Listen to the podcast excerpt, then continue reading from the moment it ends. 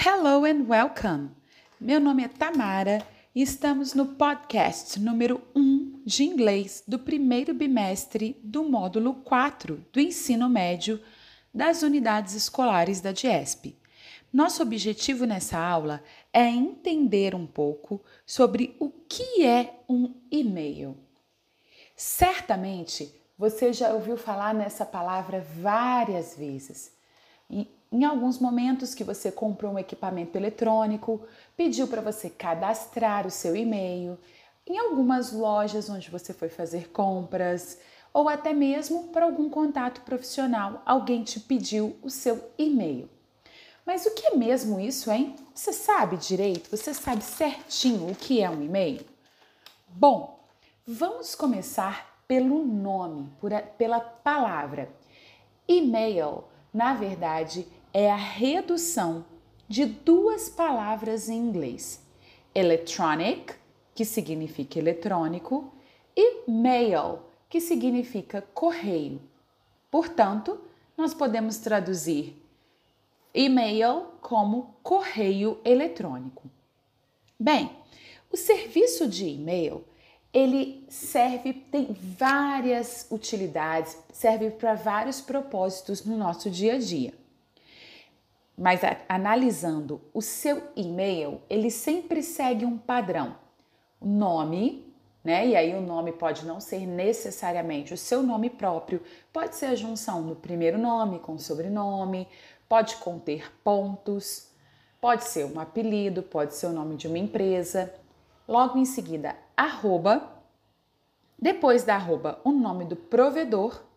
Depois do provedor, o ponto com e o ponto .br, no nosso caso aqui do Brasil. Para que, que serve essa arroba no e-mail?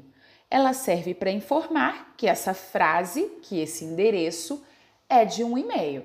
Então, tem arroba, só pode ser e-mail. Ponto com indica que é uma coisa comercial.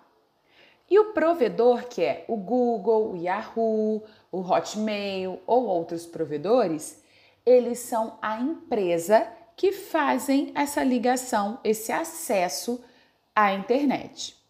BR é Brasil. Então, em outros países, logo depois do ponto .com, vem um outro ponto e a sigla de outros países, ok? O K do Reino Unido, US dos Estados Unidos e assim sucessivamente. Em inglês, como é que a gente diz o nosso e-mail? né? Por exemplo, você vai se dizer o nome normalmente, arroba se diz at, at, ponto se diz dot.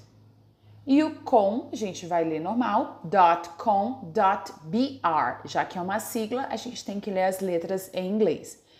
Por exemplo, então, o e-mail de um curso de inglês poderia ser English Club in Brazil at gmail.com, at yahoo.com, at qualquer outro nome de provedor, dot com. Lembrando aí que Gmail também a gente deve pronunciar Gmail, ok?